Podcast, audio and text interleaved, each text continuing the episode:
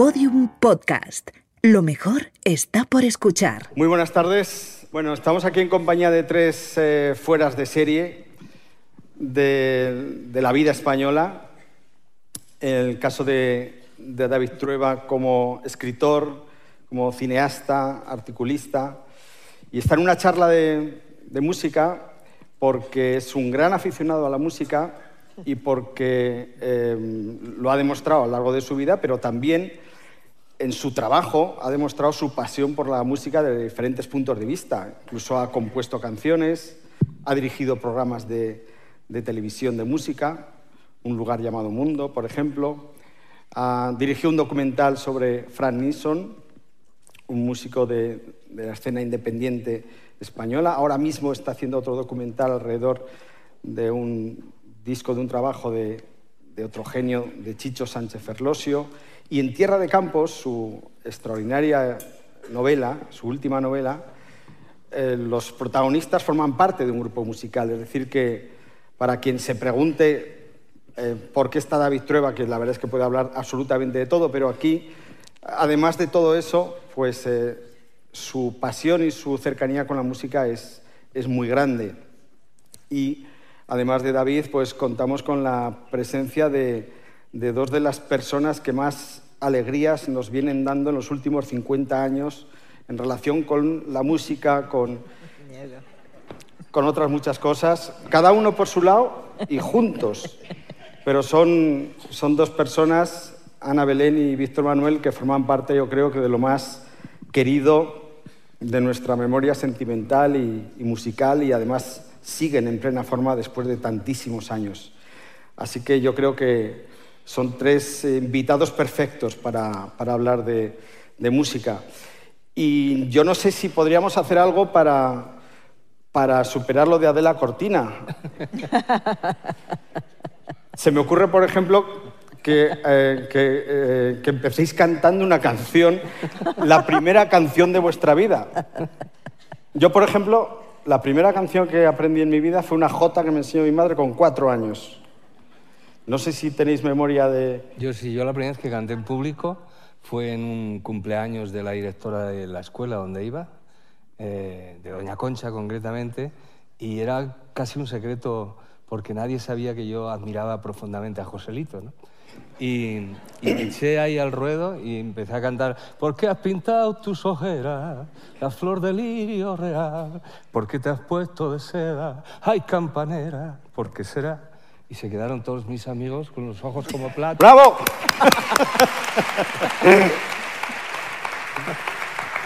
o sea, tú tienes muy claro la... Esa primera vez. Había un corro en medio de la clase y ahí me planté yo en medio a cantar la campanera, con dos cojones. ¿Y ahí te diste cuenta que, que ese...? No. no, no. No, no me di cuenta de nada porque no tampoco gustó excesivamente. Te, te dio gustito. ¿no? A mí me dio mucho gusto, ¿no? Aquella exhibición que hice, pero vi que la gente lo tomaba con frialdad, los compañeros. y Ana, ¿tú te acuerdas de la primera canción que cantaste o que te aprendiste de memoria? No, no me acuerdo, pero sí mmm, me recuerdo cantando desde siempre. Y claro, cantando todas aquellas canciones que oíamos en la radio. Entonces, ¿qué oíamos en la radio? Pues oíamos desde copla, eh, Doña Concha Piquer, en fin. Pero luego había otra parte de música que era la que se llamaba entonces canción moderna, que canción moderna eran pues los cinco latinos, Monabel, el duodinámico, eh, entonces, no sé, pues cualquiera de esas canciones, porque yo empecé a cantar en la radio y cantaba, me aprendía las canciones que había oído en la radio. Entonces, recuerdo una canción que además luego canté y con la que tuve mucho éxito, debo decir, que era La novia. ¿Qué era? ¿Cómo era? La novia. Blanca y radiante va la novia. Ese giro había que darlo.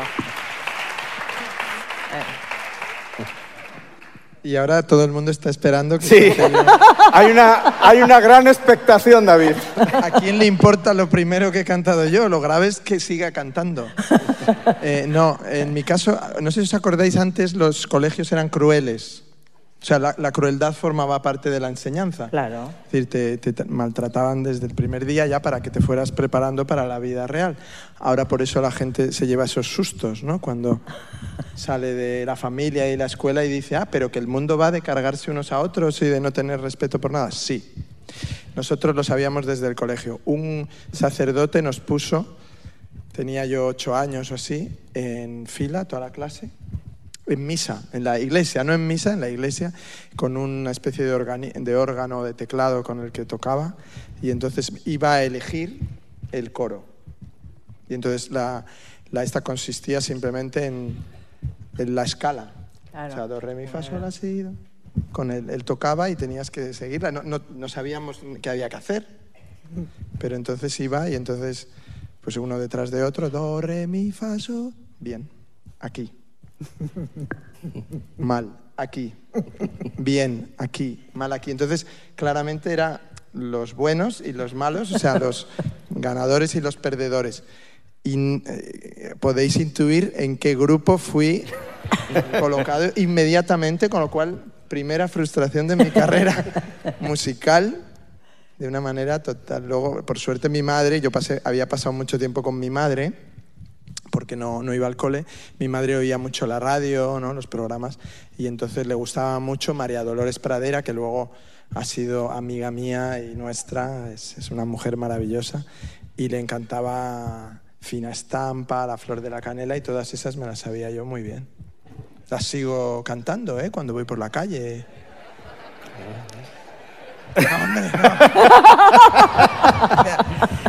Ahí hay un rumor, David, o sea, para que cante yo en un escenario en el que están Víctor Manuel, Ana Belén y Luis Alegre, ¿eh? Pero, ¿Cómo es eh, fina estampa, por ejemplo? ¿Quieres que te dé un tono y tú luego...? No, no, cántala, ¿qué tono? No, hombre, no, es, la que tú... Fina estampa, caballero, caballero de fina estampa. Un lucero no luciera más que pero ¿cómo te voy a hacer segunda voz yo a ti, Ana? ¿Me queréis humillar aquí en Tudela? Con Esto, ahora que has dicho tú, Víctor, lo de, lo de Joselito, me ha recordado una anécdota de Juan Cruz, que ha estado eminente en el... En el Brillantísimo. Porque ha conseguido que, vamos, no, no, no hubiera tregua entre Ángel y Adela, está muy bien. Pero que me corrija, no sé si se ha ido ya o está por aquí, es que no sé. Estás ahí. Él parece ser que la, una de las primeras entrevistas que hizo en su vida en Canarias fue Maravillosa una entrevista porque visitó la ciudad Marisol. Y entonces parece ser que Juan Cruz la estaba entrevistando con un casetito, una grabadorcita en la calle, en aquella época en que a una estrella como a Marisol todavía se la podía entrevistar en la calle. Y pasó una señora cerca y al Pero un momento, Juan, tenía como 13 años, o 13 años 14 me parece, 15, sí. sí, Y Marisol tendría también 13 años porque tuvo 13 años durante 20 años, o sea que... se tenían la misma edad. Y entonces una señora que los vio desde la acera de enfrente dijo, anda, Marisol y Joselito. y a mí me encanta esa anécdota. David, cuando cuando tú naces ya eh, victoriana... Es, que has empezado esa pregunta una vez. Mi hija me dijo, papá, cuando tú naciste había electricidad. Qué manera de preguntar. No, pero victoriana... No hagas esas pausas, que son peligrosas. no, que me gustaría que nos contaras eh, cómo descubriste tú a, Victoriana. Ah, muy buena. Pues mira, eh, creo que descubrí primero a Víctor. Perdona, ¿eh? No, porque yo siempre he tenido una, y es una cosa que, ahora se ha perdido un poco, pero he tenido una cierta eh, atracción por la gente que me daba la impresión, me sigue pasando, que en su oficio transportaba de una manera natural su propia vida, su propia personalidad, eh, las cosas que no son comunes a veces en los oficios, porque es muy normal que cuando alguien canta, o, cuando alguien empieza a componer, pues de lo que hablan, pues es del amor, el no sé qué, evidentemente, ¿no? De la... Y de pronto yo creo que descubrí em, a Víctor cantando alguna cosa, obviamente las canciones de El abuelo Víctor, etcétera, pero uno de los primeros discos en vinilo que me compré es un disco de Víctor que se llamaba Por el camino de Mieres. ¿no? Y, siempre me ha gustado mucho de Víctor que es alguien que, siendo un artista eh, mundial, o sea, es decir, que, que- que se mueve por el mundo entero, no ha dejado de cantar cosas muy, muy cercanas al día a día, a la vida cotidiana, al tal, y a su, y a incluso a su, a su lugar de origen y a los oficios de su lugar de origen. Y creo que eso fue lo primero que me llamó la atención. Y, y de Ana Berem, es que, que me va a llamar la atención todo. O sea, es decir, no me acuerdo si vi Zampo y yo, pero no, seguramente ahí no, pero No, ya- porque tú no habías nacido cuando Zampo y yo. ¿No? ¿De qué año es? No, De 64. 64, ¿no? 64, sí, 64, sí. 64. No, no, pero la ponían por la tele. Lo que pasa es que, claro, yo tenía la, la idea. Y luego siempre habéis tenido una cosa que, que, que- que estaría bien que hablarais, porque habéis tenido, aparte de ser muy buenos intérpretes y muy buen compositor, en el caso también de Víctor, pero habéis tenido muy buen oído para detectar buenas composiciones de otros. Y claro, yo me acuerdo que gracias a vosotros mucha gente ha conocido El hombre del piano de Billy Joel, por ejemplo, pero mucha gente ha conocido la música brasileña cuando todavía en España no era tan, tan conocida ni la gente respetaba tanto la música brasileña. Tú grabaste un disco entero de canciones de Chico Buarque, de, de Caetano Veloso, de tal. Luego habéis grabado la primera canción de gran éxito de Pedro Guerra, habéis cantado la- una canción de gran éxito de, de Drexler cuando todavía, o sea, habéis hecho muchas cosas así y eso eh, demuestra vuestro, bueno, vuestro oído. Se puede ser una... Bueno, ahí, em, claro, lo que a mí me ocurría es que como yo no compongo, pues em, tengo que estar un poco buscando, es decir, aparte del compositor que tengo a mi lado. Eh, pues claro. Y luego es, verdad que siempre he tenido esa libertad eh, para, como tampoco componía, mm, poder cantar diferentes estilos, cosas, o sea, como más libertad, ¿no? Y sí, sí, es, yo creo que eso ha sido un poco por defecto y porque yo no compongo y por otro lado pues eh, ha sido una suerte también Lo bueno es que siempre la clasifican entre los cantautores. Sí, sí, sí, sí, es verdad. Estás como cantautora Como cantautora y no, claro, no soy una ceporra en ese sentido. Bueno, pero ya ves que vives con uno. Claro, sí, sí. Algo se, se supone que se ¿No eras tú, Víctor, el que contabas que una vez ibas por la calle y entonces te ibas tú solo y entonces te gritó, cuenta, cuéntalo que es... No, una vez iba por el, en Madrid, cerca de casa, por el Parque Berlín, iba cruzando y venían tres crías, pues como de 14, 15 años, y con las carpetitas aquí, de repente una de ellas levanta la cabeza y dice, anda, Ana Belén.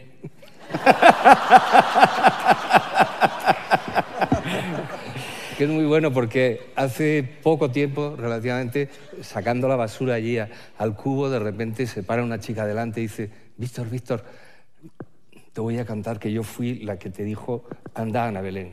No me digas. Sí, porque se ve que lo he contado más veces y yo- era ella. Dice, no sabes cómo me avergoncé toda la vida de esto. Claro, es que me imagino a esta chica oyéndotelo contar en la radio, en la tele, y ella pensando, Dios mío, la idiota soy yo. ¿eh?". No, hay que decir que no es una idiota, es no una, es una es una idiota. genia. Soy periodista y alguna vez incluso he entrevistado a Ana, pero no me he atrevido a contárselo.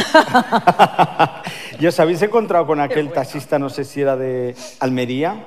En Almería, no, no, no reincidimos. Ese fue muy bueno también. Cuenta, Acabamos cuenta. de cantar en Almería y nos íbamos muy tempranito al aeropuerto al día siguiente, como a las 7 de la mañana, y vemos que empieza a mirar por el retrovisor y dice, anoche cantaron aquí, ¿no? Y yo, sí, ayer cantamos. Dice, ¿qué tal? Bien. Eh, dice, ¿son ustedes hermanos?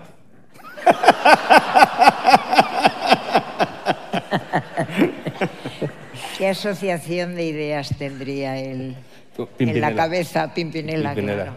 claro. Ah, claro. Sí.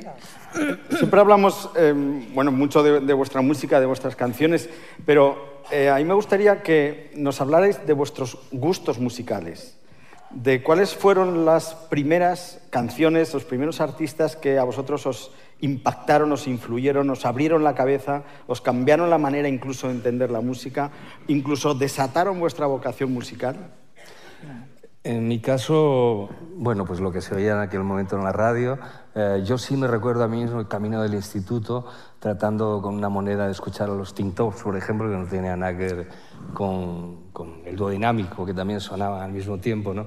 Pero yo, a mí lo que realmente me marcó fue los primeros eh, programas de discomanía, en el año 60, y 60, 61, 62, que era un programa de 6 a 6 y media de la tarde. Y ahí escuchabas todo lo que no se escuchaba en las otras radios, eh, intérpretes maravillosos, música italiana, música francesa, también latina. ¿no? Y, y a mí yo creo que lo que me destapó la posibilidad de, hacer algo, porque ahí cantaba gente que no cantaba bien, ¿no? Y yo me enclavaba ahí claramente, ¿no? Entre los que no cantaban bien. Porque yo no sabía nada, no sabía hacer nada, ni cantar, ni escribir canciones, ni nada, ¿no?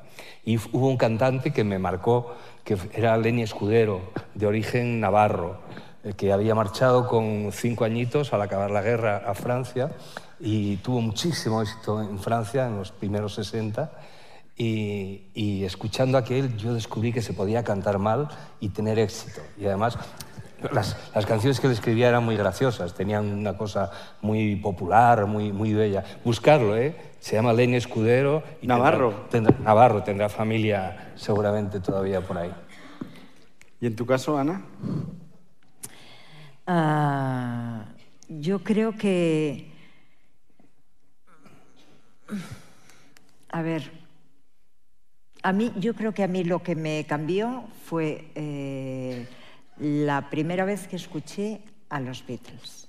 O sea, a mí me, me, marcaron profundamente. O sea, me di cuenta de que había una música en aquel momento que les llamaban esos melenudos, o sea, de una manera despectiva desde televisión española, que era la única televisión que teníamos, y que había programas musicales muy interesantes, porque desde esa televisión española yo recuerdo mmm, ver a Gilbert Becot, a, cantidad de cantantes franceses que venían a cantar. Y tenían cantantes italianos de aquel momento, Mina venía a cantar aquí a España y cantaban en la televisión.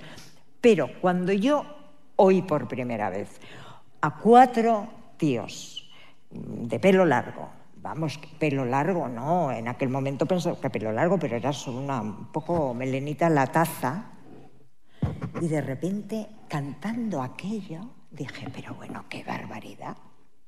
Esos melenudos, decían desde televisión española. Y, y, recuerdo que empecé como a, con el poco dinero que nos daban, a, ahorrarlo para comprar aquellos vinilos que eran primero los, los singles, luego ya cuando tuve un poquito más, un LP, un LP, por favor. Bueno, y otra música que a mí me cambió profundamente fue la música brasileña. También desde un espacio que había en televisión española. ¿300 millones? No. No, ¿qué va? No, 300 millones fue mi posterior. Es verdad, es muy posterior. Esto te estoy hablando de los años 65. Ajá. Eras una niña tú, claro. Claro. Y eran eh, eh, en un programa que llevaba un eh, presentador que se llamaba Pepe Palau. Eh, y, y, llevó a una cantante brasileña que se llama Maísa Matarazzo. Sí, ¿Te acuerdas? Sí, sí, y cuando yo oí cantar a esa mujer esa música que jamás yo dije, ¿pero esto qué es? Y claro, de Maísa Matarazzo mmm, fui a Chico Buarque de Holanda y a mí esa música me, cambió totalmente los esquemas. De, la música, de lo que yo había oído, de lo que yo, quería cantar. Bueno, tanto es así que yo eh, termino de hazer zampullo y ya no vuelvo a cantar. Yo decido que es que no, no, no voy a llegar a tener la posibilidad de cantar algo que a mí me llene, que a mí me que yo me encuentre segura, que yo me encuentre plena como cantante. Y dejo de cantar hasta que aparece Víctor en mi vida. Pero yo ahí dejo de cantar. Víctor resucitó mí... tu vocación, digamos. Sí, sí, sí, sin duda. Sin duda. Eso no lo sabía yo. Sí. ¿Sí? Es que tenía un, un manager que soñaba mucho y la guardaba para hacer musicales en Hollywood. ¿no? Y entonces, Sí, sí. eh, Era muy sencillo. como ¿eh? era muy improbable todo eso, la- Sí, no, yo, es verdad que yo no quería cantar. Primero, le había cogido miedo al mundo de la música. Yo me encontraba muy a gusto dentro del teatro y muy protegida y lo entendía y, me encontraba realizada. Sentía que, que aprendía, ap- aprendía y aprendía de, con cada una de, los personajes que me enfrentaba. Aprendía de, todo, aprendía de la vida, de mí misma, de... Y de repente pensé, "Ay, ahora la música, ¿qué voy a hacer en la música? ¿Volver a cantar esas cancioncitas de cuando yo cantaba en la radio? Yo no, ya no me encontraba en esa situación. Yo no, sabía que no, no debía cantar eso, pero no sabía qué otra cosa tenía que cantar. Y en, en ese momento Víctor aparece y me quita el miedo, ese miedo, miedo otra vez a enfrentarme a lo que era entrar en una compañía discográfica, que yo era algo que desconocía, que no manejaba, todo lo que no manejas, no conoces, te, te da miedo. Y sobre todo, y sobre todo, compone todo un, un LP de canciones fantásticas para que yo cante. ¿Cuál era ese, el primer LP? ¿Cuál Tierra. Primer- tierra, se llamaba Tierra y estaban, dieron las 10, Ajá. Lady Laura, eh, Quiero ser canto y rodar, en fin, una serie de canciones con las que yo decía, aquí sí me reconozco. Qué gran canción, ¿no? Lady Laura. Pero no, Lady Laura. no la de- Lady Laura. de, Roberto la de. Roberto. ¿cómo puede haber dos? Pues la de Roberto Carlos fue posterior. yo hice la primera. ¿Tú hiciste la primera? Y cuando sale un tío y canta, ahora llega Roberto, además que castellanizó sus canciones, ¿qué pensaste ahí, Lady Laura? Eh, sí, la verdad es que por el ritmo y por concepto y todo eso no Era tenía no- nada que era ver, mía, sí, sí, era otro tipo de canción. Roberto Carlos, gran, gran compositor, ¿eh? Sí, maniático. ¿Qué pasa? Que en España le teníamos mucha manía, pero esa cosa de el gato que está triste y azul. Pero en brasileiro... Hemos conseguido que David cante. Era muy... Era- Sí, ¿Ves, Roberto Carlos? Yo quiero tener un millón de amigos. Luego, en cambio, eh, cuando yo ya era muy fan de Caetano Veloso, porque mi hermano Fernando se casó con Cristina, su mujer, que, que siguen, yo qué sé, llevan también, son como vosotros, una pareja de esa maravillosa, incombustible. Y ella nació en Brasil, en Sao Paulo, y vivió hasta los 12 años, aunque eran españoles, pero el padre también se había exiliado. Y entonces ella trajo muchísima música brasileña y Fernando empezó a meter mucha música brasileña en casa Claro. por como se mete de todo, digamos, en la vida de alguien, por amor, que es como hay que introducir cualquier elemento cultural, ¿no? Haciéndolo amar a la gente y, y- y luego ya a partir de ahí... esa- en mi casa se odiaba, se nacía odiando a Rafael. Porque la vecina, entonces como ahora las paredes se oía todo, la vecina era presidenta del club de fans de Rafael. Y entonces esa, esa muchacha, esa muchacha tenía un cierto vicio, ¿no? Y se intercambiaba eh, cosas con el mundo entero, porque Rafael ya entonces, que luego me he enterado que Rafael es de mi barrio, o sea, que aunque siempre se ha dicho que es de Linares y esas cosas, creció en Estrecho, en, en la iglesia de San Antonio, cantaba, que yo iba a la de Estrecho, que es la de enfrente. Y cuando se lo oí un día dije, joder, a mí me cae muy bien Rafael, pero le he odiado hasta los 15 años ininterrumpidamente. ¿Y qué opinas tú de la, de la polémica entre Rafael y? ¿Cierto? Esa es la gran controversia, ¿no? Víctor me, me tira de la lengua, pero luego hablamos de, de eso porque eso ya nos lleva a un... No, entonces oía, esa mujer ponía todo el rato a Rafael, todo el rato. Entonces, claro, tú estabas tan tranquilo, empezabas, yo qué sé, a, a leer o, o a alguien, porque claro, teníamos una habitación que mi madre llamaba la habitación de estudiar, que consistía en una mesa donde solo podías ponerte si ibas a estudiar. Y entonces estábamos los que estaban estudiando. Y cuando dejabas de estudiar, te tenías que ir a otra mesa. Pero esa habitación, además, era la que daba pared, a la pared de la casa de, de la vecina, Del afán. de la fan, María Jesús. Y entonces esta, chica, tú estabas ahí, por ejemplo, pues haciendo mi mamá, mi mima las primeras, y de pronto, ¡yo soy aquel! Y, y era horrible, ¿no? Y claro, y, fueron muchos años de tortura. Y además era una época que... Y entonces, pero claro, mi, esto que dices tú, lo primero que oí yo, aparte de eso con mi madre, que eran Antonio Machín, Concha Piquer y María Dolores Pradera, y no se salía de ahí porque era lo que le... eh, con- yo no podía decir que me gustara o, me- o no me gustara una canción porque la presencia de mis hermanos mayores era abrumadora. Entonces, recuerdo, claro, Bob Dylan, Leonard Cohen, George Brassens, Leo Ferré, todo eso se oía mucho, ¿no? Pero la primera canción que yo me aprendí de memoria por mi cuenta fue Déjame de los secretos. Qué joven eres. Sí. Déjame, ya no tiene sentido. Que la, alguien la cantaba en mi colegio, entonces la empezamos a oír y tal, y, y Los Secretos. Qué buena canción. Y fui muy fan de Enrique Urquijo siempre, pobre. Qué buena Y canción. de, bueno, de Los Secretos. Era, era muy bonita esa canción. Muy bonita. Muy bonita. Sí, y, pero, pero claro, antes habéis hablado de filosofía y música y ha citado a Ángela Los Panchos, que no se lo esperaba nadie, ha, ha pillado ahí, ha estado muy bien. Pero yo creo, mira, hubo una controversia hace unos años cuando le dieron el premio Nobel a Bob Dylan y nunca lo entendí muy bien porque los cantos siempre han sido, han formado parte de la literatura y, de hecho los primeros vestigios literarios casi todos son cantos o- ora- orales o representados. Y yo tengo serias dudas de, de hasta qué punto muy poca gente en el mundo de la literatura ha llegado a decirle a la gente, al oído, en la intimidad, cosas como ¿qué se siente ahora que eres un perfecto desconocido, que no sabes cómo volver a casa y que eres un canto rodado? ¿no? Eso hay mucha gente que lo oye, eh, en- sabe lo que está diciendo, no sabe lo que está diciendo, lo busca, lo encuentra.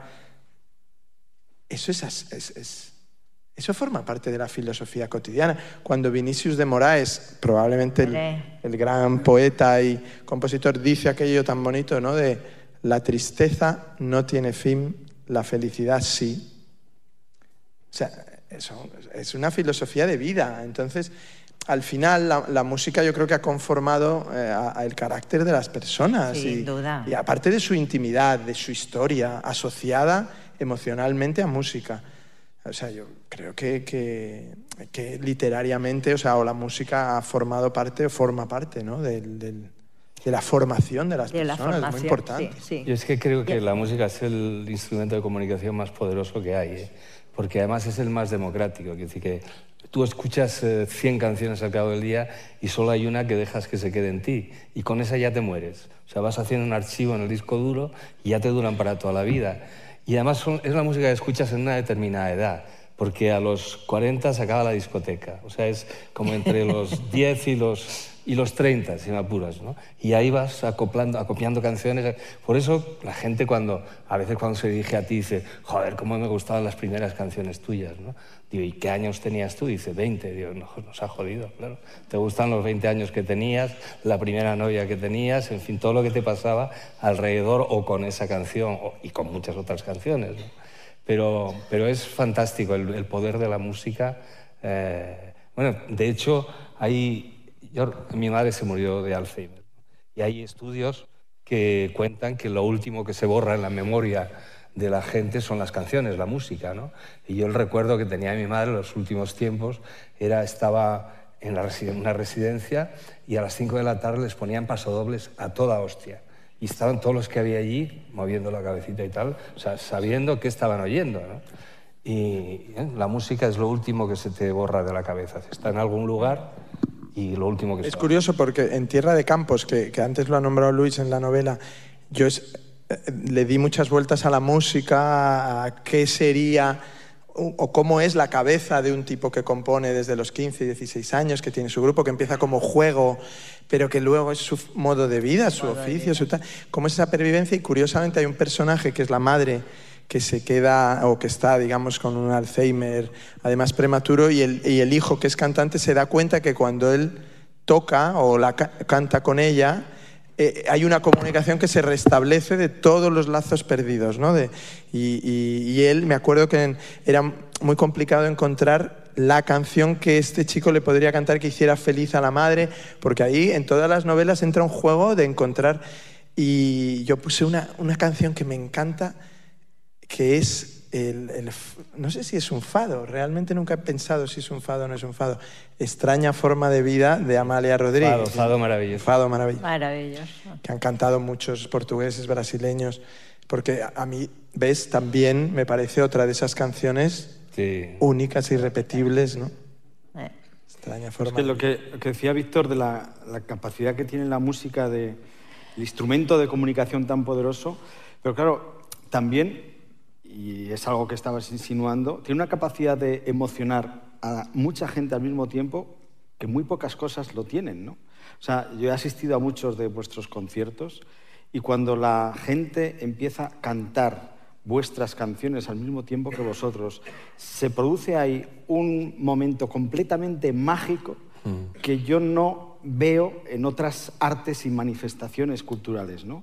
Y eso yo creo que es muy propio también de la música. Si te pones a cantar en una ópera en el Teatro Real, te vas a llevar, te van a llevar preso en ese momento si se te ocurre acompañar a los cantantes No, o si se la- te ocurre tararear en un concierto. Pero en la ópera es otra división, no es otra división. La Sí, es que es, es, es- A ver, yo, mm, sé, y lo hemos hablado muchísimo entre compañeros cantantes, que la mayoría de las canciones, cuando ya es una canción conocida, eh, esa canción deja de pertenecerte. O sea, mm, son afortunadamente, claro, porque tú una canción cuando la cantas es mm, porque necesitas comunicarte con la gente, necesitas, eh, si la gente recibe esa canción y la hace suya, bueno, es la finalidad máxima de, que tiene eh, esto que hacemos, ¿no? que es la comunicación máxima. ¿no? Y, ocurre con muchas canciones que de repente dejan de ser tuyas y le pertenecen a la gente. La gente las ha hecho suyas, están en su imaginario, en su memoria, en sus sentimientos, en sus recuerdos. ¿no? Entonces, a veces se produce en el escenario esa, sí, esa ceremonia, esa comunicación, que de repente mm, la gente exterioriza, canta esa canción. Yo he estado eh, en el escenario con compañeros cantantes en un día mm, de ronquera y de que mm, a ver si aguanto, a ver si aguanto, y de repente micrófono al público. Y el- el público- El Ah, ¿lo hacéis por eso? Yo no. Cantar conmigo. Yo no, yo no lo he hecho. Pero mm, es que la gente se sabe las canciones. Es que te la cantan de... O sea que cuando Joaquín Sabina hace lo de lo nuestro duró. Esta No me la- esta me la ahorro. No, yo recuerdo la primera vez que alguien lloró con una canción mía porque lo tenía ahí sentado. Eh, yo había escrito un bloque de canciones, eh, eh, Pasearinos, La Romería, en fin, aquellas primeras canciones, y había escrito una que yo pensé que no la iba a grabar nunca, porque estaba dedicada a mi abuelo y era una cosa tan personal que a quién cojones le iba a interesar esa canción. Y de repente le dije a este amigo, dice, te la voy a cantar. Y se la canto y empiezan a caerse unas lágrimas al tío. Digo, ¿qué te pasa? Dice, es que me acuerdo de mi abuelo. Qué bueno. Y de repente yo no había visto nunca, vamos, nunca había provocado que nadie llorase con una canción mía, ni nada, era completamente desconocido todavía, ¿no? Pero me, me impresionó muchísimo de, de esa cosa, ¿no? Que alguien cantándole algo él se pone en tu lugar y, y es fantástico. eso. Y Y cuando- Eso era un poco lo que, lo que me atrajo a mí cuando te digo que, que fue lo primero que me llamó la atención de Víctor, fue eso. O sea, la sensación de que con todas las distancias y con toda la manipulación que tiene la música y no sé qué, tú, alguien te estaba entregando un poco también de sí mismo, ¿no? En lo que estaba, y ese poco además lo, reconocías como tuyo, o sea, que es donde se produce la gran conexión de- del arte, o sea, la, proyección de, de uno y la, proye- la retroproyección del, del que lo está oyendo, el que lo está leyendo. Y esa conjunción es increíble. Y la música lo tiene de una manera, de- a una velocidad que ningún Inmediata. otro arte lo puede tener, que sí. es una velocidad de vocación Inmediata. total, porque ahora estábamos aquí, cuando ha terminado la charla, han puesto tum, turum, turum, tu, turu, tu. Claro, todo el mundo inmediatamente reconoce la canción, sabe, y, y te evoca, claro, el- sitios o tal, si es una canción que es importante para ti, si no, es, es- porque las canciones también, eso de la emoción, que lo has dicho tú, ¿no? La emoción que provocan también es muy peligrosa, la emoción. Porque aparte de los himnos, ¿no? que ya serían, un- no el de Marta Sánchez, que somos muy fans, pero en general lo que, lo que suelen provocar es malo, ¿no? O sea, lo cantan siempre para humillar a otro, para atropellar a otro, pero, pero hay una cosa peor, y mira, hoy, por Juan Cruz, que es el tipo más generoso y con buena memoria del mundo, se ha acordado que hoy hace 10 años que falleció una de las instituciones más importantes que ha habido en España nunca, mucho más importante que la Universidad Rey Juan Carlos y todas esas tonterías, que es Rafael Azcona. Y Rafael Azcona siempre contaba que él se había casado y que él quería, bueno, estábamos comiendo un día y dijo, tú David que has viajado a Estados Unidos, eh, allí hay muy buenos abogados, ¿no? Y dije yo, sí. Es que quiero yo poner un pleito en Estados Unidos. Y dije, ¿un pleito por algún plagio o algo de alguna película tuya? Dice, no, no, mucho peor. Dice, yo tenía 33 años, vivía en Ibiza y tenía una novia que, con la que, bueno, me llevaba muy bien y tenía una relación estupenda. Y un día, por la noche, con las estrellas bajo la luna, bailando, sonó Strangers in the Night. Dice, entonces sonaba Strangers in the Night, yo la bailaba y le dije a esa mujer, creo que ya estoy maduro para el matrimonio. Que fue su manera de pedir la mano a su mujer. Y entonces la mujer, que luego fue, ha sido Susan, su esposa toda la vida, era madre de sus dos hijos, dijo, pues debió decir que sí, y se casaron, ¿no? Y entonces Rafael, que tenía un gran sentido del humor, dijo, me dijo, y entonces yo ahora, pasados todos estos años, yo querría interponer un pleito a Frank Sinatra por daños y perjuicios. Entonces, eso es un caso en que la música te arroja, digamos, a, a- a la hiperemotividad. ¿no? Y era muy Y a gracioso, vosotros- pero yo me imaginaba, ¿no? Eso, eh, Rafael Azcona versus Frank Sinatra y tal. Llamamos al juez. Se os ¿Cuántos daños y perjuicios no habrá causado la música? En- eh, supongo que muchos de vosotros diréis, ay, si no hubiera estado sonando no sé qué, ahora yo no tendría que... Claro, es que la música te puede ablandar mucho. Pero a, a vosotros os acer- se os acerca mucha gente diciéndoos algo parecido. Nosotros nos hemos enamorado escuchando alguna de vuestras canciones. Sí, mucho, mucho. Sí. Mucho, muchas veces.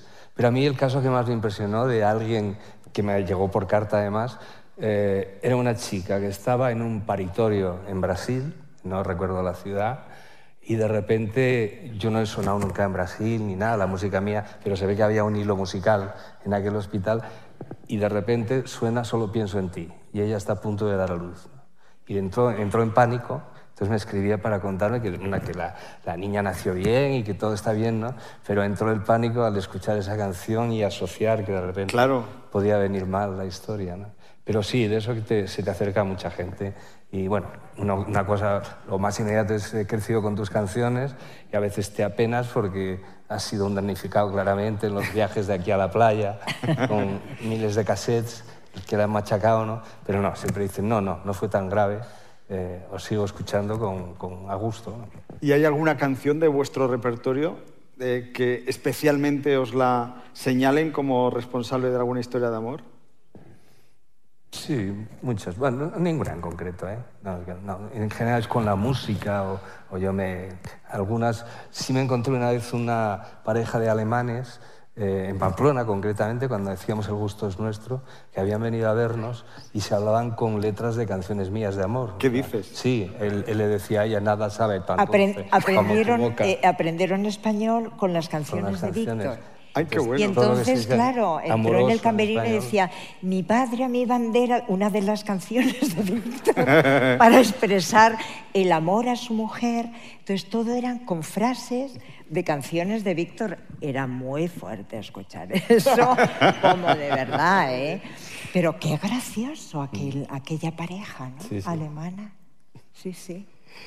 Era muy cari- Estamos hablando de que formáis parte de nuestro imaginario eh, más querido, pero eh, yo sé de algún día eh, chungo que habéis vivido en vuestra carrera, es decir, alguna actuación que no acabó saliendo como eh, seguramente hubierais, Cerca. Qué deseado. malvado eres. Y en, eh, y en un lugar muy cercano aquí, Sí. Bueno, yo- Víctor si quiere que cuente ese de, él- de ese lugar cercano aquí. Yo voy a contar otro de, de otro lugar que puedo dar perfectamente el nombre. No, sí fue un sitio cerca de aquí antes de llegar a Zaragoza. Estábamos en plenas fiestas y, y estábamos eh, cantando en el escenario, un ¿Con sitio muy, eh, muy pequeñito, todo, en fin, estaba la gente allí y de repente tiraron una hortaliza al escenario y le pegó a, al saxofón. Exactamente una cebolla. Una cebolla, sí. Así. Al- Pero así, ¿eh? Le pegó al saxofonista. Entonces yo paré y dice, ¿quién ha sido el hijo de puta que ha hecho esto? ¡Ah! Nos ha llamado hijos de puta a todos los del pueblo. Y bueno, ya empezaron a llover cosas. Habían ido cargados con tomates, con patatas, Cebollas, con todo. cebollas era lo mínimo. Y, y salimos del escenario zumbando, nos metimos allí al lado y entonces vino un tío de la policía municipal, dice, venga, yo os saco de aquí, os saco de aquí. Y nos salimos por una ventana y nos sacó el tío en su furgoneta, ¿no? Dice, bueno, peor fue el otro día lo de mocedades, que les, que les habían metido una tranca en, el, en, en la dirección y según dieron así la vuelta se pegaron contra una pared. Fastidies. El mismo pueblo, el mismo El pueblo. mismo pueblo. ¿Han tratado de, vo- de volver a contrataros en ese pueblo? No, no, y además... se- Porque se- esto hace muchísimos años. Hace muchos, hace como Igual hace 40 años. 76, por ahí. Una cosa así. Sí, además sé que se molesta mucho cada vez que lo cuento, pero no me puedo olvidar nunca de ellos, evidentemente. Pero, pero no, ¿sueles citar al pueblo o no? Sí, Cuando, cuando cuentas la anécdota lo citas al pueblo. sí, normalmente lo cito. Ah, Es casetas, ¿eh? Casetas.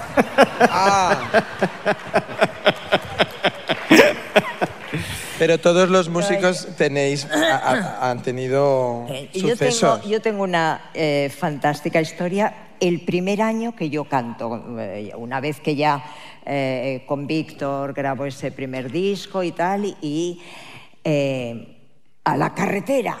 Entonces Víctor iba con su grupo por su lado cantando y yo iba con mi grupo por mi lado cantando, yo aterrada, pavor, un miedo. Yo tenía unos miedos cada vez que me subía al escenario. Decía, ¿qué público habrá?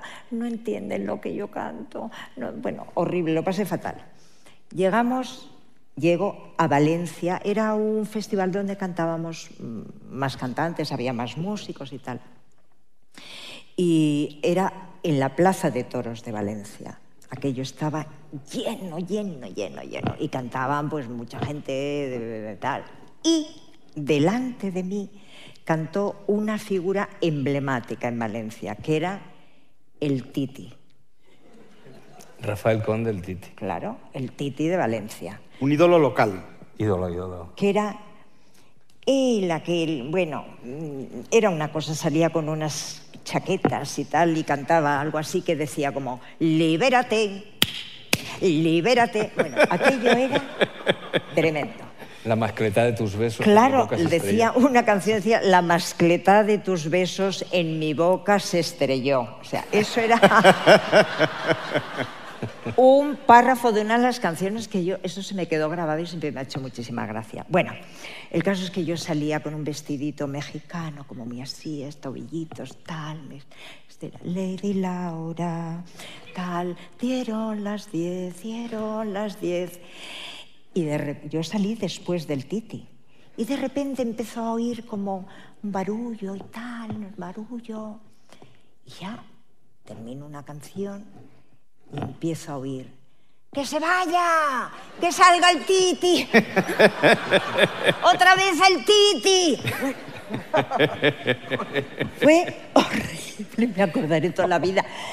Tanto es así, porque eso lo he tenido siempre grabado, que eh, la última vez que cantamos, que fue hace dos veranos con El gusto es nuestro, y estábamos allí justo en la Plaza de Toros, aquella Plaza de Toros a rebosar y tal, y bueno, la gente entregada, generosísimos, divertido y tal, el concierto y tal.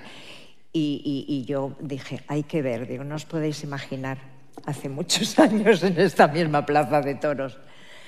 Y me fui con una depresión a mi casa porque solamente querían escuchar al Titi. Pero lo pasé fatal, fatal, fatal, porque no lo entendía. Claro, era un festival donde, bueno, éramos montones de gentes y cada uno de Hombre, diferentes... Si vas a oír al Titi, ¡No! ¡Que salga el Titi! Ya, ¿Pero qué dicen? ¿Qué dicen? Hoy cuando entendí lo que decían. El público es maravilloso. Es maravilloso y siempre tiene razón. Sí. Eso Fernán Gómez contaba siempre una muy buena del debut de María Esquerino teniendo 16 o 17 años en el teatro y que ella entraba solo en el, en el tercer acto a decir unas dos o tres frasecitas y estaba detrás y cuando empieza el tercer acto ya nerviosa para salir estaba junto a la más veterana de la compañía y entonces comienza a oír el rumor de una tormenta como y dice María Esquerino vaya parece que hay tormenta y se vuelve la señora mayor de la compañía, la veterana, y le dice, tormenta. Ay, hija, qué suerte tienes de no saber lo que es un pateo. Y entonces dice, claro, y salió y estaba todo el teatro. Y entendió lo que era un pateo, la pobre muchacha, en su debut. Había otra, otra anécdota de esas, que no sé si la contaba también Fernán Gómez, que estaban representando Hamlet y hubo un pateo, y entonces el actor protagonista dice, pero me están pateando a mí. Dice, hombre, no va a ser a Shakespeare.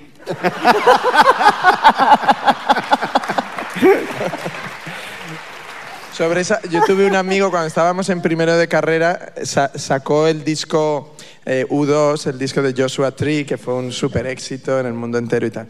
Y entonces este chico había montado un grupo con sus amigos y les salieron, tuvieron una canción de mucho éxito y a mitad de curso me dice, en abril, me dice, tío, que, que dejo la carrera porque es que nos han salido, tenemos 40 bolos y nos pagan no sé cuánto por bolo y tal. Y digo, pues tío, qué bien, ¿no? Era periodismo, tampoco es que estuviéramos estudiando metafísica. Y, pero bueno, el chico, el caso es que se fue y yo, bueno, durante el verano seguí así un poco las noticias de a ver qué tal le había ido y de pronto el 17 de septiembre así que volvemos a clase, veo, me siento y veo que entra este con dos muletas escayolado hasta aquí y viene andando y me dice, joder, David. Y digo, ¿qué tal los, los bolos? Dice, ¿los bolos? Pero si en el segundo fuimos a Tomelloso o a no sé dónde. Dice, y entonces yo había visto que Bono, el de U2, se, tiraba a la gente y la gente le cogía y entonces le pasaban así y yo vi Tomelloso, la plaza llena, tal, nuestra canción de más esto. Y ya te puedes imaginar el resto. Y digo, ¿qué hicieron? Dice, no, se abrieron. Dice, no sé cómo. No había hueco. Hicieron el, el sitio justo. Y dice, ya de ahí me sustituyeron y el resto de la gira ya lo ha hecho otro y tal. Y dije, "Ah". Y ahora es periodista. Eso le pasó, no así, pero un poco le pasó a Víctor. Me- ¿Tú te acuerdas aquella vez? Estamos eh, cantando, no recuerdo qué gira era. Estábamos los dos, eh, pues me parece que dos en la carretera, como muchos llevamos una banda muy grande, una escenografía estupenda, ta, ta, ta, ta, y estábamos en Barcelona, en el San Jordi.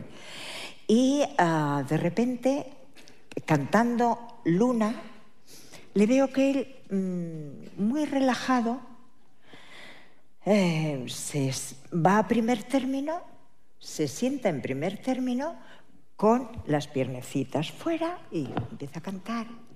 Y de repente salen, se acercan a él y él cantando, pero ya cantando empiezan a tirarle de las piernas. Y yo veo, veo ya que nos miraba un poco como pidiendo socorro. La salida de ahí de él fue tremenda, porque ya, claro, muy airoso, no puedes salir de esa posición sentado en el suelo, tirándote de una pierna, una fan, la otra de un brazo, tú queriendo terminar la canción con el micro. Aquello fue tremendo. La retirada fue poco digna. Poco digna, poco digna. Imposibles son los hilos que manejas. Suélteme. Estaba pensando que, claro, he dicho antes que vosotros lleváis como 50 años en primera fila, pero eh, la música da gente muy resistente. Claro, Bob Dylan, que empezó primeros años 60, es que ahora mismo va a dar un- una serie de conciertos en todo el mundo. Los Rolling Stone, Rafael, eh, Julio Iglesias, el dúo dinámico, María Dolores Pradera hasta Cenada. Que tiene la, la música y el escenario para generar eh, personalidades que soportan tanto el, y también el paso del tiempo, ¿no? Eso se lo preguntaron no hace mucho a Bob Dylan. Esa misma pregunta le dijeron, pero vamos a ver, usted que está mayor ya, ¿cómo es que canta 200 veces al año en diferentes países, con viajes, con todo? Eh, una vida más tranquila. Dice, ¿y qué pasa en casa? Sí. No hay color. Eso, eso lo decía un amigo que todos conocemos, que era gamero, que decía, como fuera de casa, en ningún sitio. Pues es un poco eso, no, no solo dentro de la música, porque si tú te fijas en, en- yo creo que es la profesión, en actores, o sea, es que hay actores... eh, Sí, yo he trabajado, he tenido la suerte de trabajar con actores muy mayores, pero muy mayores, y con una lucidez, en unas condiciones, con una memoria impresionante. Claro, la profesión te exige mucho y te hace estar muy alerta y muy, y muy preparado continuamente. Yo creo que hay algo de que la profesión es muy exigente. A nosotros nos gusta que nos den caña y, ah, y bueno, pues así vamos llegando, cumpliendo décadas y sobre todo, yo creo que hay algo que hace que, bueno, que si tú sigues cantando, eh, no es porque estés cantando contra la pared, sino porque tienes una audiencia, porque Claro, te quieren es- escuchar. es que esa- ¿no? esa es una clave que te Porque te, quería- quieren escuchar. Y yo creo que eso tiene que ver con la curiosidad que tú tengas como artista, como creador, como haciendo canciones, que estés al tanto de la realidad, de lo que pasa, de lo que se respira, de tener olfato. Eh, como actor pasa lo mismo. Eh, hay una parte de, estar ahí en- en lo que está ocurriendo, ¿no? O sea, yo no creo que en esta profesión la gente, sobre todo porque en este país es muy difícil que quien ha tenido un éxito eh, siga viviendo de ese éxito. Cada nueva cosa que haces realmente eh, es algo nuevo, o sea, vuelves a estar en el punto cero de cuando empezabas. Da igual lo que hayas hecho antes. Con lo cual a veces es un poco cruel, pero yo siempre digo, es estupendo, porque te hace estar en una posición de vigilancia que no te lo da el desenvolverte en otro lugar. Entonces es, es Y son oficios que no se hacen solo por una compensación económica o por tal, sino que se hacen, es una vocación juvenil convertida en un oficio, que eso no tiene nada que ver y es por eso cuando la gente dice, no, es que hay que reformar el sistema educativo para que los chicos aprendan los oficios que ahora se demandan en la sociedad. Me parece bien, pero no hay que olvidar que donde más rinde un ser humano es en aquello que le gusta. Es decir, Stephen Hawking no, sería un- no habría sido un gran físico si no hubiera sido su pasión.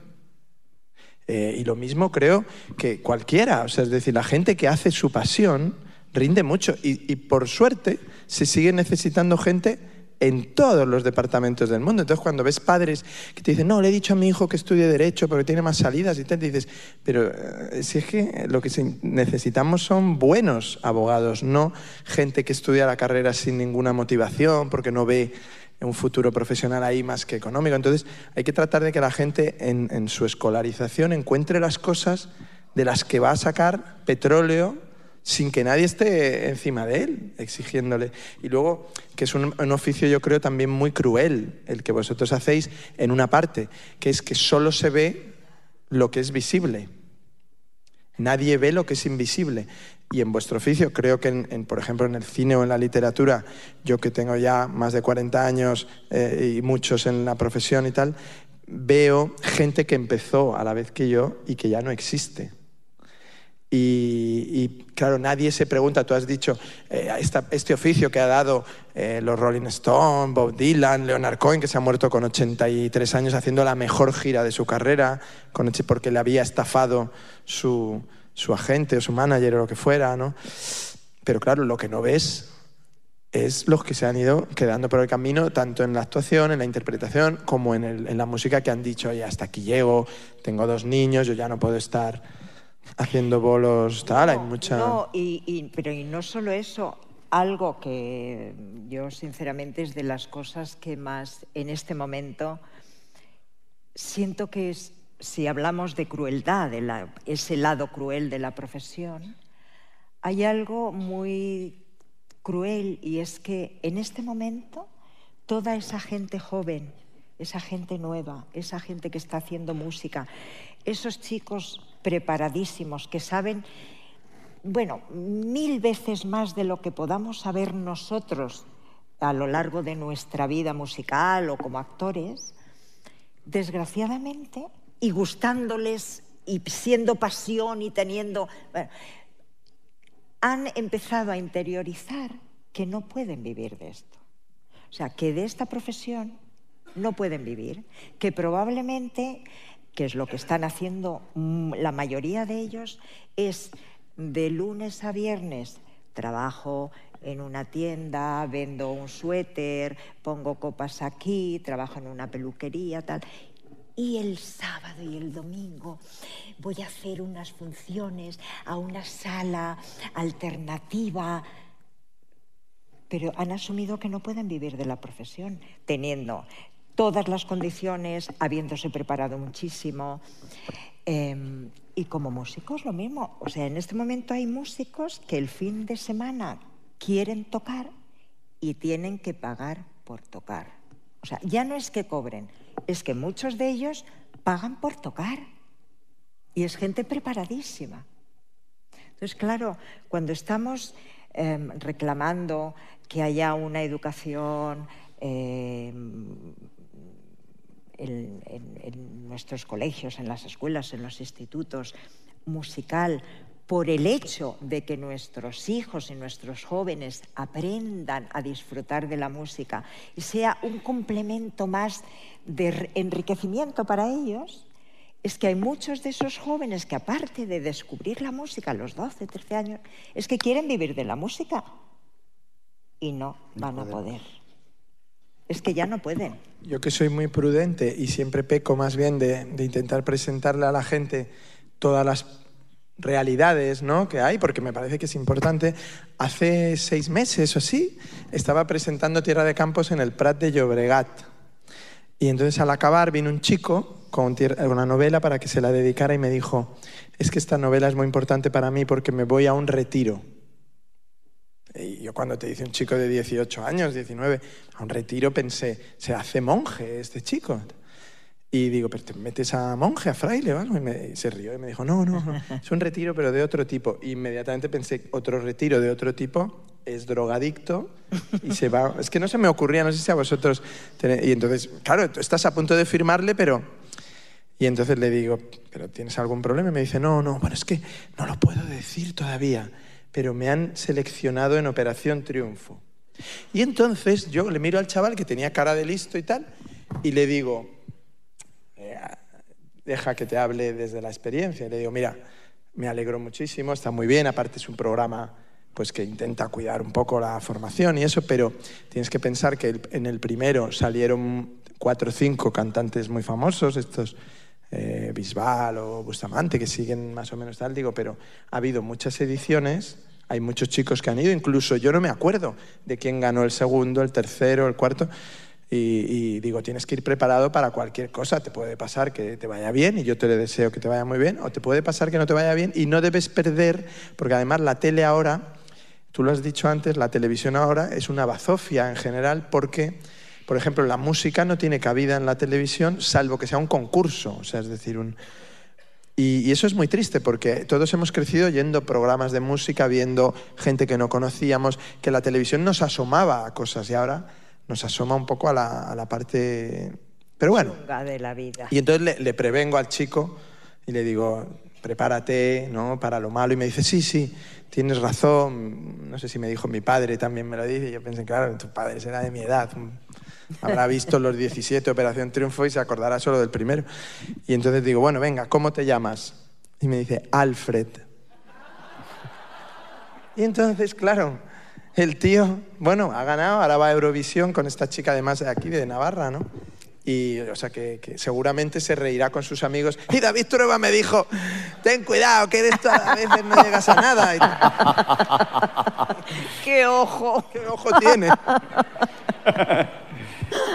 En general yo ilusiono mucho a la gente, pero también me- les digo, oye, si lo bonito de la música es dedicarte a ella, o sea, a que te guste tocarla y tal, luego ganar un concurso, ganar un no me fastidies, ¿no? Eso es horrible. Bueno, llega el momento de las preguntas del público. Ya veo varias manos levantadas por ahí. Aquí, aquí en primera fila, nada más y nada menos que Juan Cruz por Aquí hay un alusiones. niño. Por aclamación. Pero espera que te acerquen el micrófono, Juan. Yo tenía 12 Y años. dos He, he preguntas. contado algo mal, perdona Juan, perdóname, ¿eh? Seguro. No, no, no, no.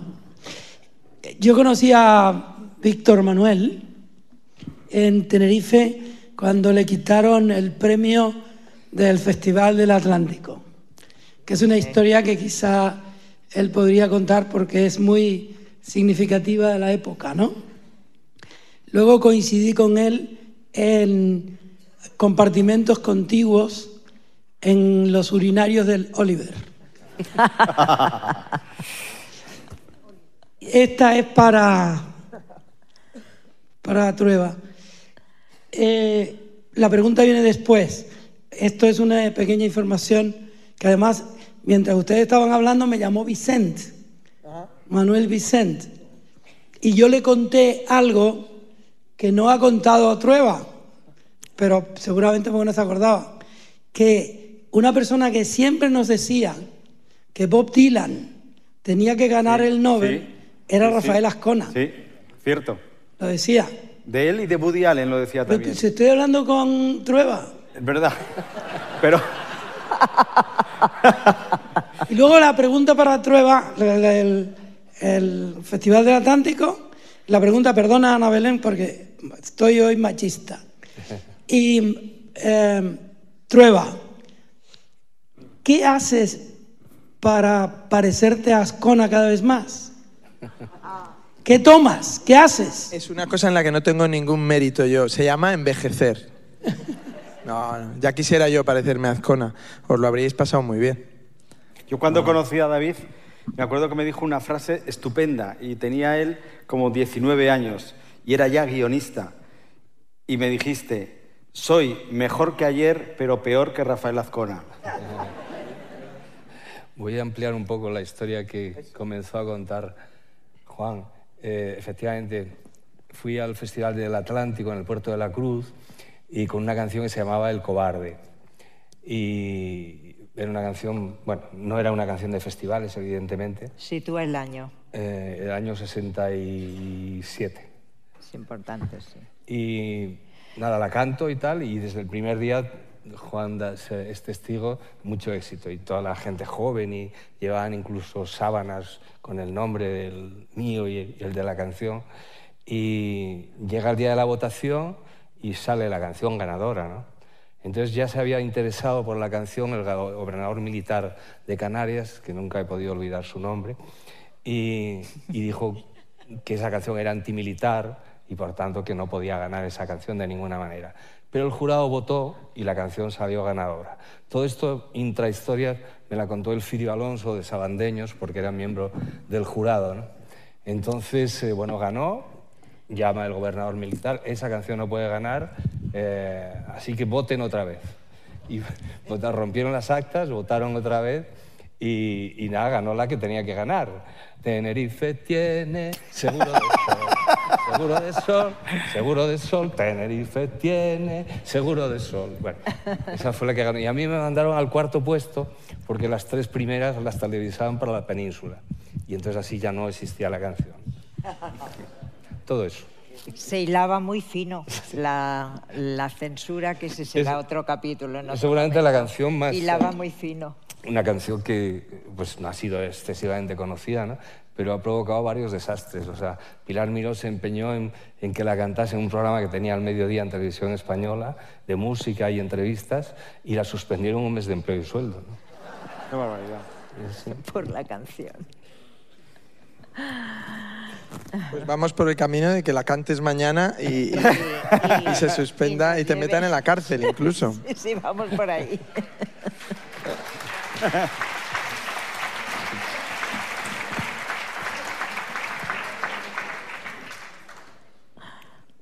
¿Otra pregunta?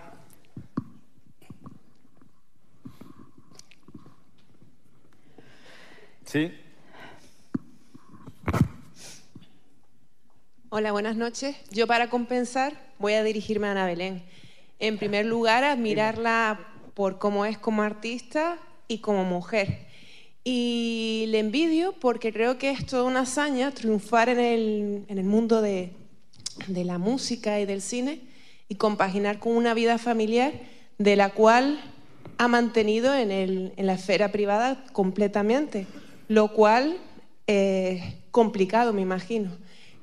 Y me admira ver un matrimonio tan unido después de tanto tiempo, donde se respira esa complicidad. ¿Nos podría dar alguna clave?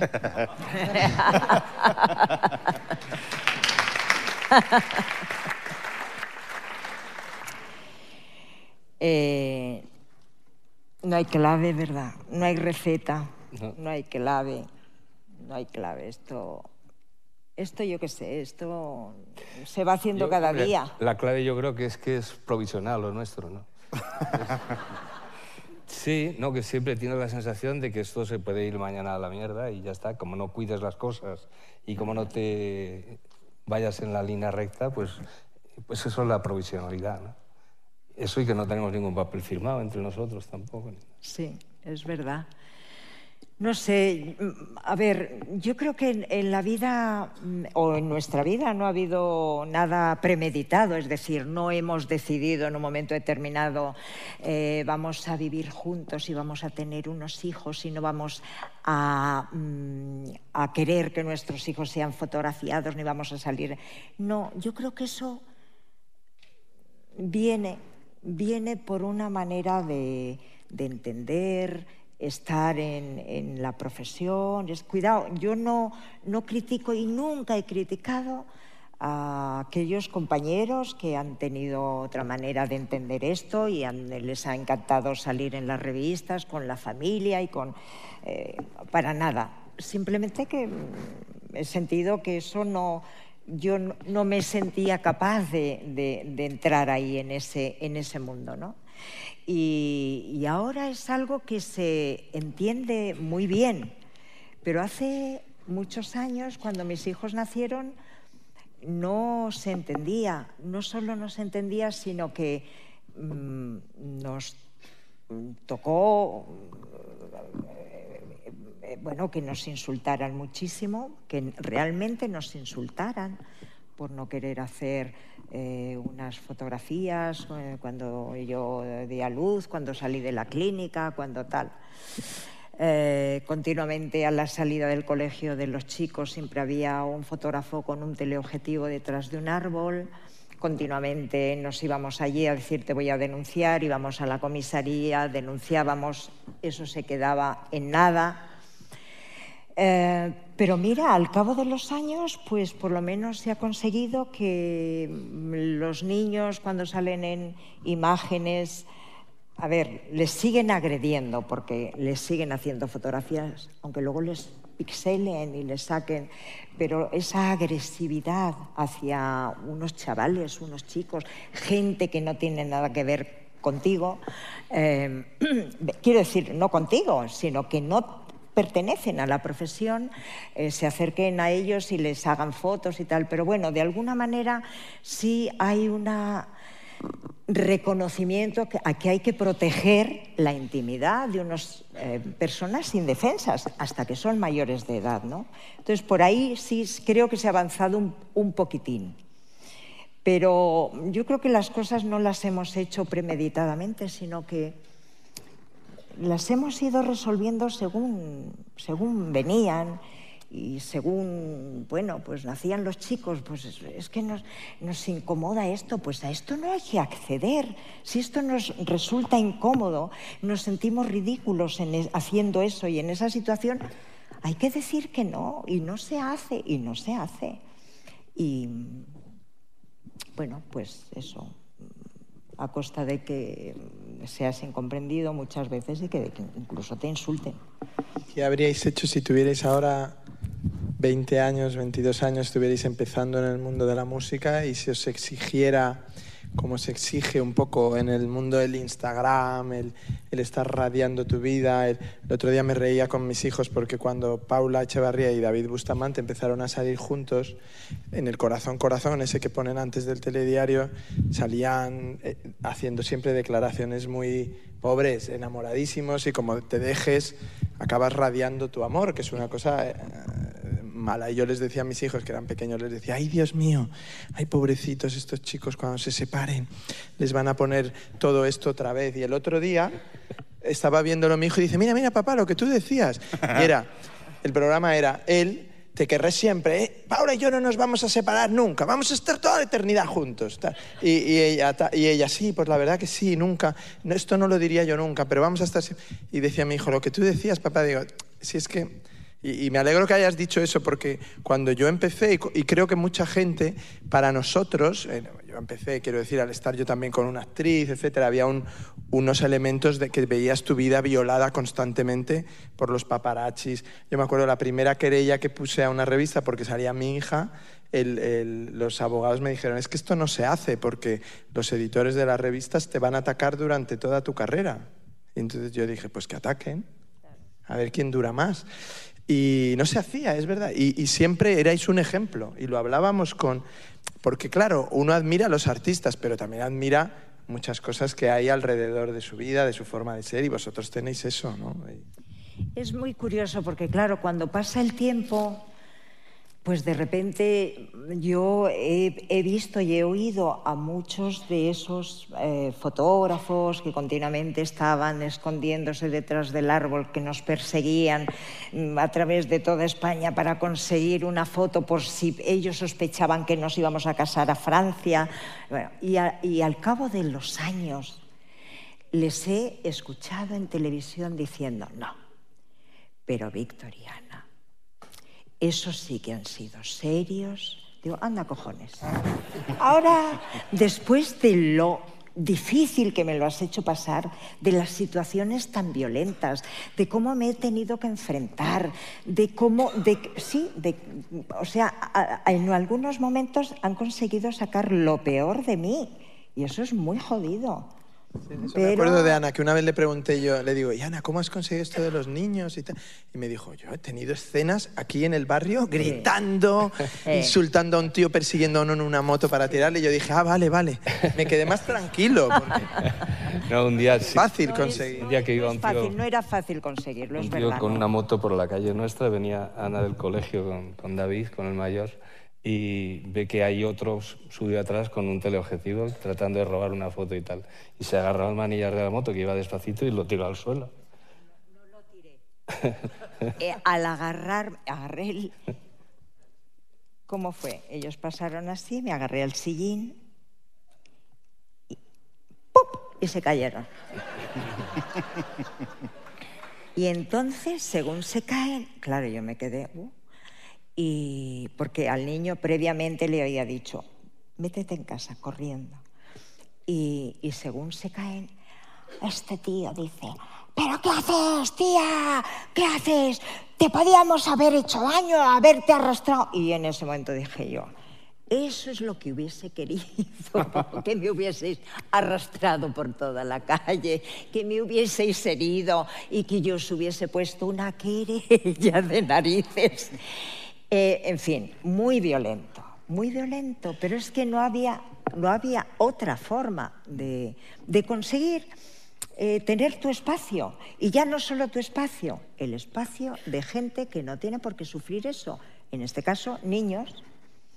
O sea que no ha sido difícil, pero no ha sido fácil, pero yo creo que se han ido consiguiendo de alguna manera, ¿no? Que, que ilegalmente tú ahora mismo eh, puedes mm, poner una querella a un tío por eso mismo que hace años es que ni te admitía un juez esa, esa querella, ¿no? Entonces ahora sí han cambiado en ese sentido un poco las cosas. ¿Tenéis Instagram o no? No. No. no, ni Si Instagram. estuvierais empezando, ¿qué haríais? Ah, Pues- es, es otra cosa. No, yo creo que, bueno, vamos a ver, vamos a decir lo que es la realidad de las cosas. Cualquier chaval o, chi- o chica que vaya ahora a una compañía de discos y diga que quiere grabar un disco, le piden su dirección de Instagram, de Facebook y de Twitter y depende de los que tenga, de seguidores. Digo, si vale mucho. Si no vale para nada, nada. Pero si vale, lo primero que te miran es eh, los seguidores que tienes para contratarte. Esa es la realidad que tienen delante de ellos. Pero no solo oh, músicos. Yo sé, Y actores también. yo sé que en este momento están contratando a determinados actores. Eh, es decir, habiendo eh, tres actores, tres chicos o tres eh, chicas, tres mujeres para un papel y las tres con un mismo perfil y las tres actrices con un con nombre ya no desconocidas sino con nombre contratan a aquella actriz que tenga 500.000 seguidores en Instagram. Dices, pero directamente dicho. Eso es muy cruel. Yo, a ver, como... que a mí me parece una pérdida de tiempo. Mi vida está llena de muchas cosas. Yo no puedo estar perdiendo el tiempo radiando mm, lo que me pasa cada minuto de mi vida. O sea, yo tengo mis amigos, tengo mi mundo, tengo mis tiempos, me gusta leer, me gusta ir al teatro, me gu- pero yo ¿por qué tengo que estar radiando que he ido a ver esa función, que estoy leyendo este libro, que me estoy comiendo esta paella, foto de la paella, pero ¿qué es esto? No. Ah, mm, me parece que se ha llegado a un punto, quiero decir, no, no detesto las, las redes, me parecen que es un avance en determinadas cosas, porque luego eso sirve de altavoz para denunciar can- cantidad de cosas, ah, para la solidaridad, para enterarnos de muchas cosas que en este momento están pasando en lugares del mundo a- los que de, de repente mm, no se tiene acceso. ¿no? Eh, pero de eso a, mm, a que mi vida esté em, regida por, por eso, por Instagram, eh, por radiarla, por dar cada minuto de mi vida a eso, para nada. O sea, no me gusta y yo desde ya digo que soy analfabeta digital. Absolutamente. Hoy hablabas de que Julio Llamazares ha publicado hoy en El País una Claro. columna estupenda Yo soy analógica. que parecía que hablaba de ti. Sí, sí, digo, esta columna me la ha dedicado a mí. Pero luego, fíjate, yo sobre esto he reflexionado mucho. Yo creo que hay también una enorme mentira de los dueños, y antes Adela Cortina eh, mencionó al dueño de Facebook como una, un inocente, que él no, que él, él lo único que quiere es que seamos felices y tengamos todos novia o novio, ¿no? Gracias a Facebook. O sea, él parece que no se lleva nada de todo esto y sin embargo es ya una de las grandes fortunas del mundo. Que dices, hombre, pues eh, algo ganará. Porque si ¿Cómo, no- cómo lo has hecho? pero, y- pero estos lo que hacen es que empujan, sobre todo a la gente joven, a hacerles creer que sin eso no se puede lograr lo que desean. Y eso es una gran mentira y hay que repetírsela a los jóvenes porque es mentira. La gente que logra lo que desea es porque es testaruda Claro. y porque tiene mucha decisión y porque es capaz de aguantar todos los pasos y los escalones. Y hay un, yo en la música siempre pongo un ejemplo que, que me parece además porque está muy reciente y muy fácil de entender por la gente. El año pasado fuimos a competir por televisión española, hace estas cosas, a Eurovisión y cogieron a un pobre chico que ni recuerdo cómo se llamaba, pero no, tiene culpa. Ese chico seguramente alguien le dijo, lo que tienes que hacer para triunfar es esto porque nosotros aquí somos los que sabemos. Entonces le hicieron una medio canción, le metieron en Eurovisión, le pusieron una cosa que ni era suya, ni iba con él, ni tal, el otro la defendió, quedó último y ganó un portugués que había compuesto su hermana la canción, que era una canción que no pegaba nada para, para Eurovisión, pero los portugueses, como tenían ganas de fastidiar, porque están en un momento también política inverso al español, que es que han encarado la crisis desde una cierta posición de decir, oye, la dignidad primero y luego resolvemos la crisis. No, vamos a resolver la crisis quitándole la dignidad a un país. Entonces, la dignidad primero. Entonces, la dignidad de un chico de veintitantos años es también salir y decir, yo quiero cantar lo que yo quiero cantar. Y si no canto esto, no canto. Me voy a otro sitio. y lo canto en un bar. Entonces, salió este pobre eh, Sebastián Sobral, o, cantó y ganó, y ganó. Entonces, hay que recordárselo a la gente. Ganó uno por ser honesto, por ser sincero, por hacer lo que sabe hacer, además hacerlo con su hermana, hacerlo sin aspirar a ganar. Y España quedó la última. Es un ejemplo perfecto de todo lo que se hace mal en España cada día. Cada día. Es, y entonces eh, cuando te dicen, no, es que ahora es imprescindible, oye chicos, es que esto, yo les digo a chicos, es mentira. Es mentira. Es mentira. No les hagáis caso, es su negocio. Ellos quieren que tú creas que es imposible sin ellos. Pero es posible. Por supuesto que las redes sociales, yo no estoy en contra de ellas, me dan igual. Es decir, las redes sociales para mí son como los bares. O sea, es decir, hay unos bares que entro, me tomo una caña y me voy. Entonces yo a las redes sociales voy, me tomo una caña o eh, oigo una opinión y me vuelvo a salir. No me quedaría vivir en una taberna donde está la gente gritando nunca. Claro. Iría un rato sí, a gritar yo yo, creo, también. que, yo creo que además eh, hay algo que yo siempre cuando mm, en algún em, f- foro eh, que estás con estudiantes de, de interpretación y tal, y bueno, ¿y, ¿y qué nos puedes decir? Danos algún consejo. Y yo digo, Dios mío, ¿cómo consejos si yo no admitía los consejos que me daban en mi casa? O sea, me siento incapaz. Pero siempre les digo, cuanto antes aprended a decir no. Aprended a decir no, porque aprender a decir no en la vida, en un momento determinado, es valiosísimo. Y, a estos chicos, esto que tú les estás diciendo, que tú les dices, es que tiene que ver con eso. Tú tienes que decir no. Y yo quiero hacer esto. Y por ahí no paso. Vale, ya transigiré un poquito por aquí. Ahora, hay que decir no, sin lugar a dudas. Y diciendo no, en base a decir no, ese decir no ayuda a construir una carrera también. Sin duda. Sobre todo larga. Sí, sobre todo larga. Bueno, la pregunta la verdad es que ha dado muchísimo juego. Es que era muy buena. ¿Alguna otra pregunta? Eh, hola. Eh, yo estuve trabajando eh, cuatro años en Torrejón de Ardoz y, bueno, yo los primeros días, eh, cuando estaba en una reunión, la gente se, se callaba, se callaba cuando pasaban los aviones. No sé si vosotros lo habéis conocido, en la época de los americanos. Y, entonces, pues yo eh, escuché tu canción, la de Pánico en Torrejón, y mis compañeros de, de- de Torrejón. Cada, vez- todos mis, mis compañeros eran de, de- de Torrejón. Y es que no, no tenían sensibilidad para, para eso. Digo, pero joder, pero no ves que te, te pueden pegar un pepinazo aquí, viviendo en Torrejón. Y la gente no, no, no pensaba. A mí, en serio, esa, esa canción me, me, me ayudó mucho. Me ayudó mucho a, bueno, pues a ver en ese momento cómo estaban los americanos. En fin, me ayudó. Y nada más. ¿Por qué piensas que no tuvo tanto, no sé, yo creo que no tuvo mucho éxito? Sí, no, yo creo fue una canción que no, yo creo que porque a la gente le daba miedo eh, escuchar esa canción. Eh, recuerdo además que eh, fuimos en unas fiestas de Torrejón a cantar ahí, dije, oye, qué buen momento, voy a cantar Pánico en Torrejón. Y vi que la gente, y vi que la gente se quedaban un poco como... ¿Mm?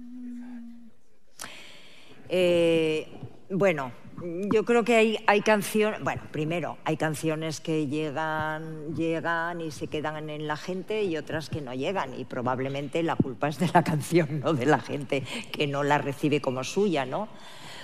Bueno, era una canción que había escrito, habías escrito tú, Víctor, y hablaba de eso. Si pudieras elegir, ¿de verdad te vendrías a vivir a, a este lugar donde puede, donde puede ocurrir algo muy grave, claro, cuando este- existía la base de Torrejón y continuamente los aviones eh, despegaban y aterrizaban en Torrejón, digo, los aviones norteamericanos y tal.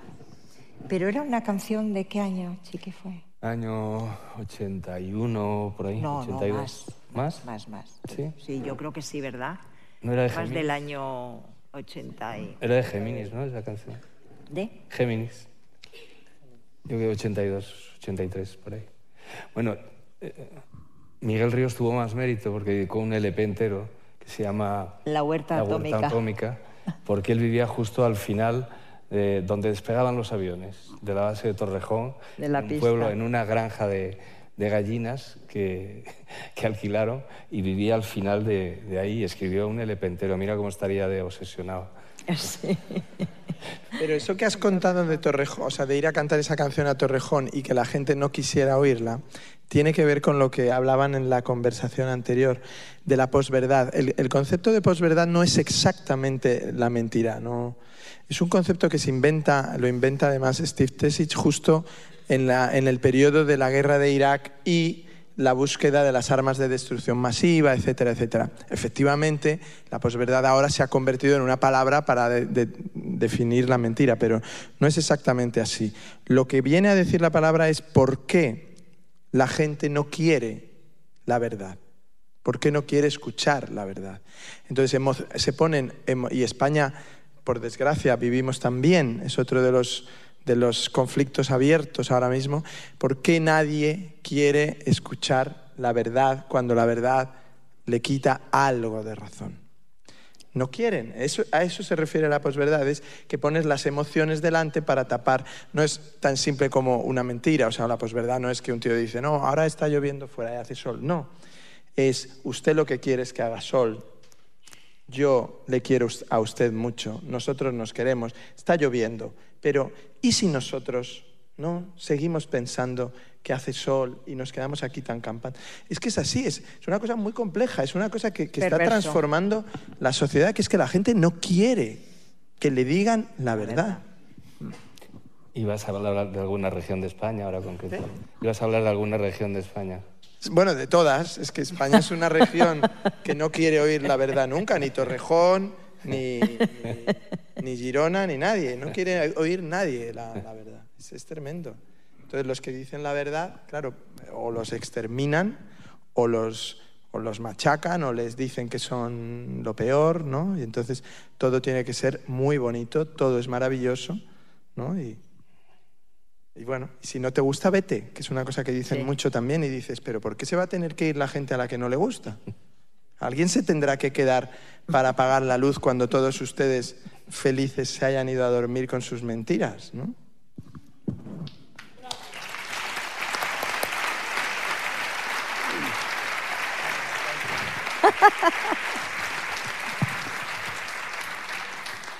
Nos queda tiempo para una última pregunta, sobre todo si provoca una respuesta breve. Sí, al fondo. Sí. Hola, buenas noches. Nada, en primer lugar, daros las gracias por esta magnífica charla.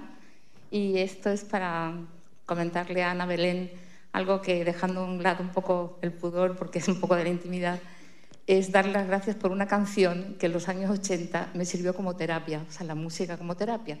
Algo que, por supuesto, habéis hablado y tal. Y en un momento dificilísimo de mi vida, creo que tenemos la misma edad, bueno, me quedé sola con cuatro chavalitos pequeños y la canción Desde mi libertad y era mi himno, mi ayuda, era mi bandera, los chavales todos los días oyendo la canción, pero fue la que me ayudó a salir adelante, mucho más que un psiquiatra, que un psicólogo, que nada, fue esa canción.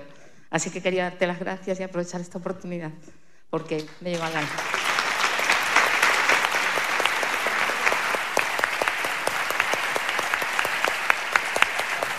Gracias. Y además es que le había prometido a mis hijos que te lo diría. Gracias, gracias, pero el mérito es de Víctor. Pues muchísimas gracias. Esa, esa, ese- esa letra Sí. eh, es de Víctor. Pues Y- muchas gracias, Víctor. Sí. Porque cuando hice el vuelo, quiero alzar, Sí. es que la llevo en el corazón y, y me sirvió de muchísimo. Nunca gracias. me enseñaron a volar, pero el vuelo debo alzar. Y desde entonces he seguido volando. Con Qué bien. ellos. Gracias. Qué bien. Vale. Gracias. Gracias a ti.